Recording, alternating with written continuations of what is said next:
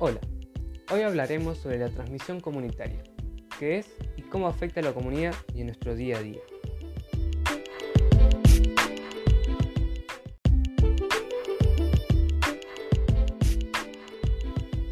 ¿Qué es? Se dice que hay transmisión comunitaria en una zona cuando en la localidad se registra un número importante de casos no relacionados con cadenas de transmisión ya conocidas, por lo que la población residente tiene más riesgo de exposición al virus.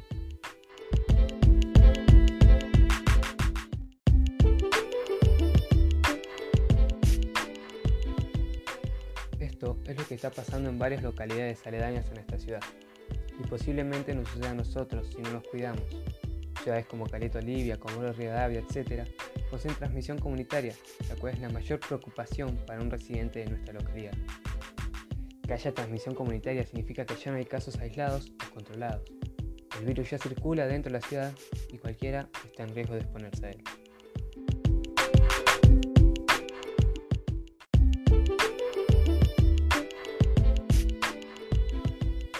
¿Cómo se puede evitar? Para evitar la propagación del COVID-19, lávate las manos con frecuencia.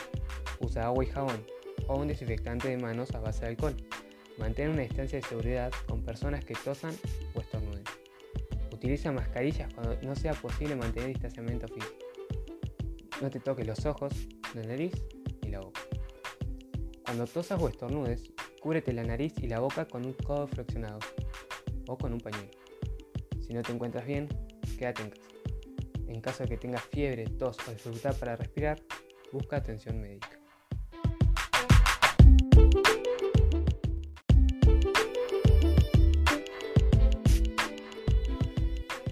Llama por teléfono antes de acudir a cualquier proveedor de servicios sanitarios para que te dirijan al centro médico adecuado.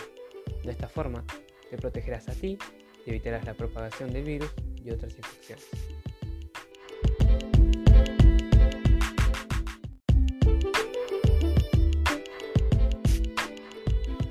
Las mascarillas pueden ayudar a prevenir que las personas que las llevan propaguen el virus y lo contagien a otras personas.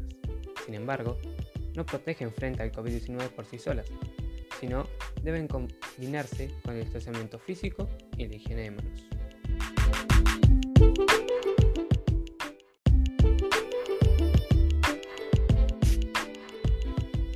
Ya conociendo qué es la transmisión comunitaria, debemos tomar conciencia. La gravedad de una transmisión comunitaria está lejos de nuestros ojos. Si queremos volver a tener esa nueva normalidad y la tranquilidad de que los casos en nuestra ciudad están controlados, debemos cuidarnos como corresponde.